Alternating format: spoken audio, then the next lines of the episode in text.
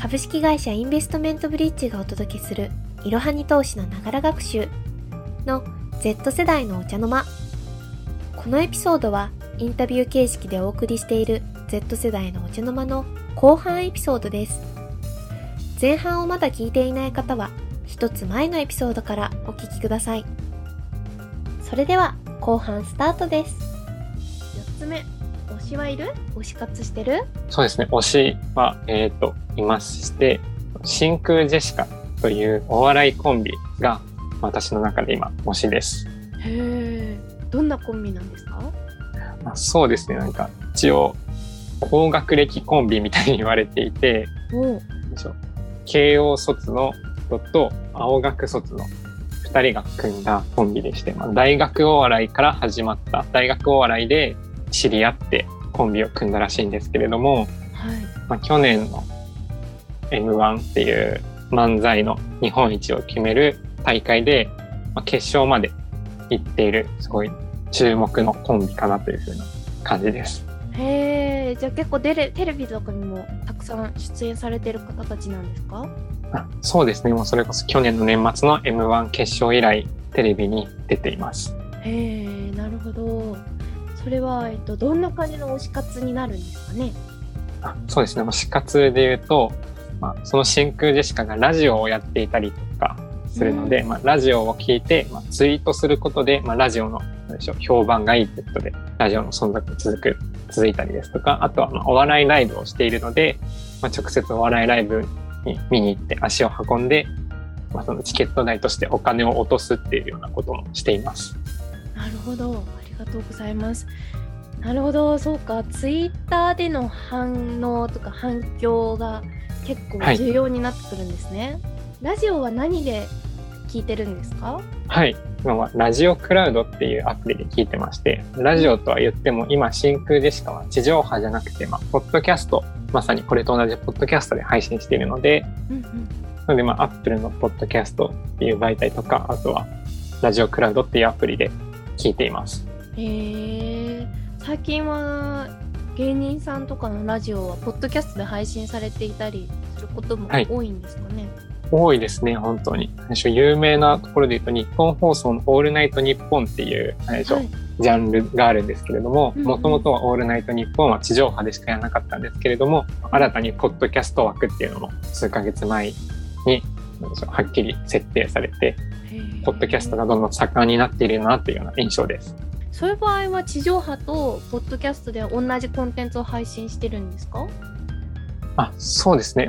まあ、ポッドキャストだけで配信しているっていうこともありますし、地上波のものをアーカイブ的にポッドキャストで残すこともあるので、そういう場合は同じコンテンツを配信したりとか、何でしょう、アフタートークって言って、まあ、ちょっと地上波の放送後の3分ぐらい、ちょっとだけ、ポッドキャスト専用のラジオを配信したりもしています。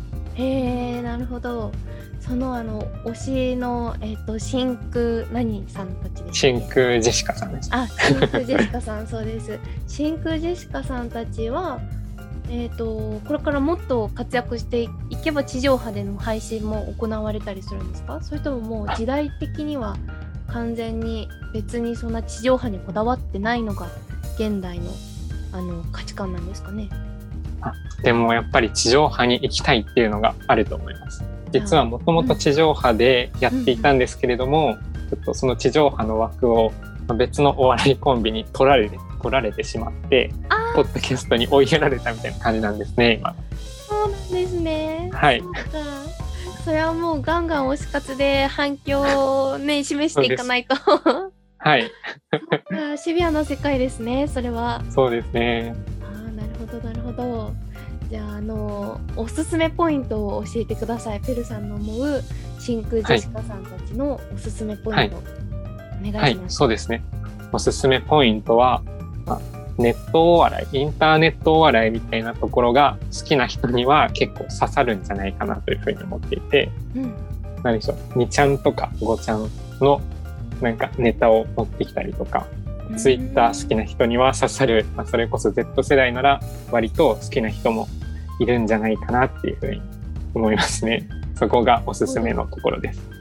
へえそのポッドキャストで配信しているのは真空ジェシカさんたちのラジオ限定のポッドキャストのアカウントがあるんですか？それともあ「オールナイトニッポン」みたいな大きな中で何個かエピソードが配信されてるっていう感じなんですかね。あ これはそうです。あの真空ジェシカ専用のアカウントから配信されてます。そしたらリスナーの、ポッドキャストをいつも聞いてくださっているリスナーの皆さんももし興味があったら真空、えージェシカさんたちのアカウント探してもらって ツイッターでいっぱい 推し活みたいな反響を残していってもらってねえ地上波によろしくお願いしますいいですねはい、切実に思ってます。はいじゃあ皆さんも一緒に盛り上げていきたいでしょいきたいけたら いいですね はいお願いします。はい、お願いします。では次、5つ目の質問。契約中のサブスクを教えて。はい、私は今4つサブスクしていまして、はい。1つがラジコプレミアム、うん次に Kindle、うんうん、3つ目がジャンププラス、最後に Amazon プライムです。Kindle と、あ、そっか、Kindle と Amazon プライムはちょっと違うんですよだよね、確か契約が。あ、そうですね。ちょっと、ちょっと違いますね。でも、ん？Kindle も Amazon ですよね。そうですね。同じだと思います。そうですよね。Amazon あ、そっかそっか。えー、どんな風に活用されてるんですか？はい。とまあ、それぞれ申しますと、ラジコプレミアムっていうのは、これはまたラジオの話になっちゃうんですけれども、うん。ラジオって、なんでしょう、まあ、それぞれの土地、地域ごとに、まあ、例えば東京都だったら、この放送局からしか聞けないっていうのもあるんですけれども、ラジコプレミアムっていうのに入っていると、東京にいても、まあ大阪の番組のラジオを聞くことができたりするっていうので、まあ、関西の芸人さんも好きなので使っています。お笑いさんが芸人さんのラジオを聞くのが好きなんですね。はい、そうですね。とにかくいろんな芸人さんのラジオを聞いています。芸人さんのラジオだとあんまり漫才とかではなくてもう本当にトークが面白いっていう感じなんですか？はい、そうですね。トークが面白いっていう感じです。へえそっかじゃああの媒体問わず1週間のうちにラジオって何時間ぐらい聞いてるんですか？あ何時間ぐらい番組で言うと14番組ぐらい聞いてるので多分28時間とかお。30時間弱ぐらい聞いてます。すごい。すごいですね。そんなに。もうちょっとなんか経済的なポッドキャストとかも聞いた方がいいとは思うんですけど お笑いばっか耳に入れてますね。いやでもそういう娯楽が大切ですよね。Z 世代は割と TikTok とか YouTube とかの媒体を見てる時間が長いあの層がたくさんいると思うんですけどそういうのよりも、もうずっとラジオを聞いてるっていう感じですか？はいそうですね。断然ラジオの方が多いです。へえどんな時にラジオ聞いてるんですか？はいそうですね。どんな時まあ例えばまあ通学中電車の中で聞いたりもしますしうん。まあ、家だとなんか新聞を読んでる読みながらとかそううんうん。エントリーシートを書きながらとか何かやりながら聞くっていうことが多いですね。へえ内容入ってくるんですか？それか逆にやってることに集中できなくなったり しないんですか？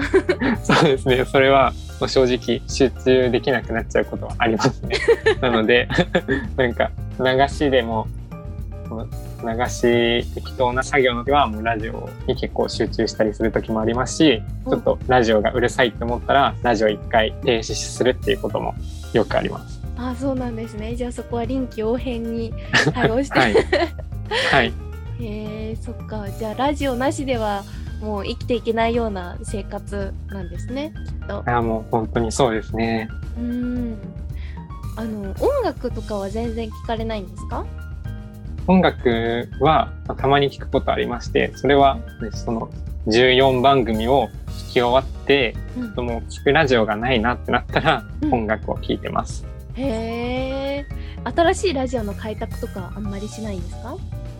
あ、それはすることもありますね。うん。この間のやっぱりうん4月になっはい、4月にやっぱりその番組の改編っていうのがあるので、そこで新しく始まった番組を聞いてみたりですとか、うんうん。あとはお笑いの大会がいろいろあるので、まあ、例えば M1 で優勝した芸人さんの特番が特番をやるってなったらそれを聞いてそれがレギュラーになったら引き続き聞いてみるっていうこともあります。おーなるほどやっぱりそういう大会とかからあの新しい芸人さんのを発掘してラジオ聞いてみようって思ったりするんですね。はい、そうですね。ありがとうございます。で、えっ、と他に3つでしたっけ？サブスク使っているのについても教えてください。はい、そうですね。じゃあ次 Kindle なんですけれども、はい。こちらはまあ Kindle ってまあ本をまあいっぱい読めるあのサブスクなんですけれども、ちょっとすごい頭悪い方になっちゃったんですけど、なので何でしょう。ちょっと大学でこの本読んどくと良さそうだなっていうものを Kindle で探して Kindle のサブスクで読めそうだったらちょっとダウンロードして一部分だけ読んでみたいな感じの使い方ができるので、まあ、いろんな本をちょっとずつ読むとかっていうことをしたいときによく使っています。なるほど。大学のお勉強メインで使っているんですか？そうですね。それもありますし、あとはたまに漫画も Kindle であるので、全然娯楽でも Kindle 使ってます。あそうなんですね。どのぐらいの本がそのサブスクで読めるようになってるんでしょうか、どれぐらいだろうもう本当にめちゃくちゃありますね。全然読み切れるようなものじゃないですね。ネットフリックスとか Amazon プライムで配信されてるみたいな、そんなイメージで、それぐらい本がいっぱいあります。じゃああの書店とかで結構、まあはいみんなの目につきやすいところに置いてある本とかも入ってることが多いですか、あそうですね。多いですね。結構。雑誌類もそうですし、はい小説もありますし、うんうんっていう感じですね。結構じゃあ本を買うとなるとだいぶ高くつきそうなところがサブスクでできるっていうところですけど月額でおいくらぐらいなんですか、月額で確かちょっと900円ぐらいしますね。あでも結構安いですねそしたら本一冊よりも安いかもしれないですよねそうなんですよ。結構いろいろ読む人からするとありがたいと思います。確かにいや知らなかったですそれもあとあの Kindle も耳から聞けるやつあるじゃないですか、確か。あ最初、 Audible っていうやつですかね。ああそうかもしれない。Amazon 系。ありますね、あります。それは使ってないんですか？あ、それは使ってないですね。うーんなんか。やっぱりあれは全体を読みたい人向けですもんね。なんかここをピンポイントで読みたいとかだと確かに必要ないかもしれない。なるほど、はい。じゃああと他の2つの、えーアプリについてはどうですか？サブスクはい。アプリじゃないはいはい。とそうです。次がジャンププラス。まあ、同じ読み物系で言うとジャンププラスっていうのを使ってるんですけれども、うんこちらの週刊少年ジャンプを定期購読をアプリ上でできるというもので、僕はワンピースという漫画がすごい好きなので、うん今までは単行本が出るたびに買っていたんですけれども、ちょっともう少し単行本になる前の最新の話を読みたいと思って、ただジャンプってすごい分厚いので、かつ、まあ、毎週買うだろうっていうことで、うんうんジャンププラスのサブスク入って、まあアプリで、あのー漫画を読んでます。なるほどワンピース以外も読んでますか？ワンピース以外は読んでないですね。ちょっとあ読みたいんですけど、すねはいすごいもったいないと思うんですけどね。うん、そっか。結構もう、もうそれだけで時間が 埋まっちゃいますよね。ラジオ聞いて、ね週に30時間弱ぐらいラジオ聞いて、ワンピースはい読んで、でお勉強もして、インターンもして。そうですよ。結構吸収しまくりですね。そうですね、インプットめっちゃある。はい。確かに確かに。じゃあ最後もう一つのアプリについても教えてください。あ ごめんなさい、忘れちゃった。もう一つのサブスク。あ全然全然。はい。はい。最後が、はい。Amazon プライムに入っています。まあ、これはさっきの Kindle とまあ似たようなっていうか、まあ似た Amazon 系のものなんですけれども、うん学生の間は月額250円でまあ入れるっていうこともあって、確か最初の6ヶ月は無料っていうことも入って、うんあって入ったんですけれども、まあプライム会員になることで、まあ、Amazon のお買い物がまあすぐに届い届くとか、はい。まああとは、しょう、プライムリーディングって言って、まあ、Kindle よりもちょっと本の数は少ないけど、まあ、いくらかの本は読み放題になるっていうこともあって、最初に Amazon プライム入ってましたね。あとはプライムミュージックとかいろんなサービスも使える。あとあれかプライムビデオですね。忘れてたんですけど。うんうんうん。プライムビデオでいろんなそうですね映画とかドラマとか見ることができます。そうですね。確かに。私もサブスクの一つで Amazon プライムは入ってるんですけどなかなか本当に250円では絶対に足りてないぐらいの 量が盛りだくさんで、はい。本当にコンテンツとして入ってるのでそれもねお買い物のお買い物で送料無料とか早く着くっていうだけで250円でもいいぐらいだと思うのに、さらにミュージックとかあとはたくさんの映画とかドラマが入ってきてますもんね。はいすごいですよね。確かに確かに。でもあのプライムビデオもあんまり見る時間とかないんじゃないですか？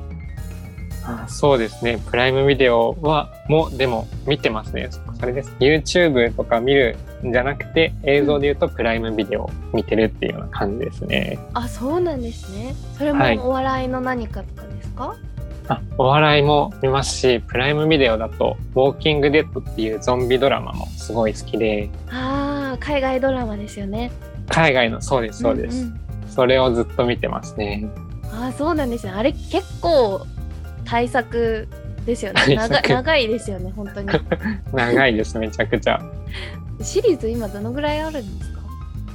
多分シーズン10か11が最後で今配信 Amazon プライムで見れるのが10までですね。で一つのシーズンごとにまあ6話から15話ぐらいあるのでだいたい100話ぐらい。すご 今ちなみにどの辺なんですか？あもう今実は見終わっていて2週目を見てるかな2週目？ちょっと英語の勉強がてら見ています。ああなるほど。ちょ上達しましたか？いやちょっとまだその兆しは見えないです。そうなんですね。はいぱり字幕はかかりとして。うん確かに。字幕をつけてみてますか？あそうですね。英語字幕で英語音声で見ていますああでも意識高いですね。字幕まで英語か。なるほど。あのー字幕が英語の場合って喋ってる言葉と全く同じ言葉が映し出されるんですか？それとももうちょっとなんか省略というか噛み砕かれた文章はい。が字幕で出るんですか、確か Amazon プライムの場合はそのまま出てたような気がします。おしたらすごい勉強になりますよね。聞き取れなかったところも見て、あこうこう言ったのかみたいな分かるそうです。こともあるだろうし。なるほど。ウォーキングデッドおすすめポイントはありますか？はい。おすすめポイントは僕も今わかんない、まあゾンビドラマとかゾンビ作品のあるあるだとは思うんですけどうんうん。最初はゾンビが怖いんだけどだんだん後になってきて実は人間が怖いよねっていう人間へー劇になってくるので、まあ、そういったものを楽しめる方には、まあ、面白いんじゃないかなっていうふうに思います。はあなるほど。あそういうお話だったんですか？ウォーキングデッドそうですね。なんか領土争いというか人間たちの覇権争いになってきてはい。そうですね。でなんかゾンビをうまく使って相手の人間チームを攻撃したりとかっていうこともあってゾンビを送り込むんですよね。相手の領土に。あそういう話相手を壊滅させるとか。はい。へえ。確かに人間の方が怖いかも。そうなんですよ。そういうところがあります。なるほど、ありがとうございます。じゃあ今日はもう本当にたくさんお話いただいてすごい勉強になることもあったし、あのー使ってみたいアプリ、えっ、と、はい。何でしたっけ、ミュート、ん？ミュート。ミュート、はい。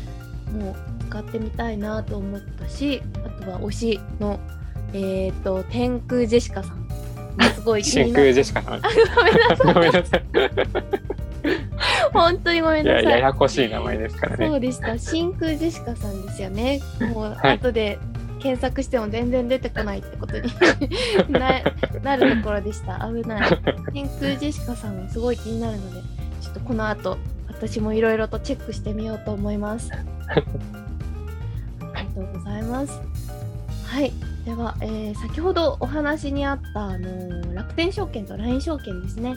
こちらいろはに投資の記事で最近紹介された記事のリンクを概要欄にも貼っておきますので、えー、気になる方はぜひそこからご覧くださいまたインベストメントブリッジでは学生インターンも募集しています興味のある方はインベストメントブリッジキャリアバイトで検索してみてくださいじゃあペルさん今日は本当にどうもありがとうございましたはいありがとうございました本日も最後までご視聴いただきありがとうございました。ぜひこの番組への登録と評価をお願いいたします。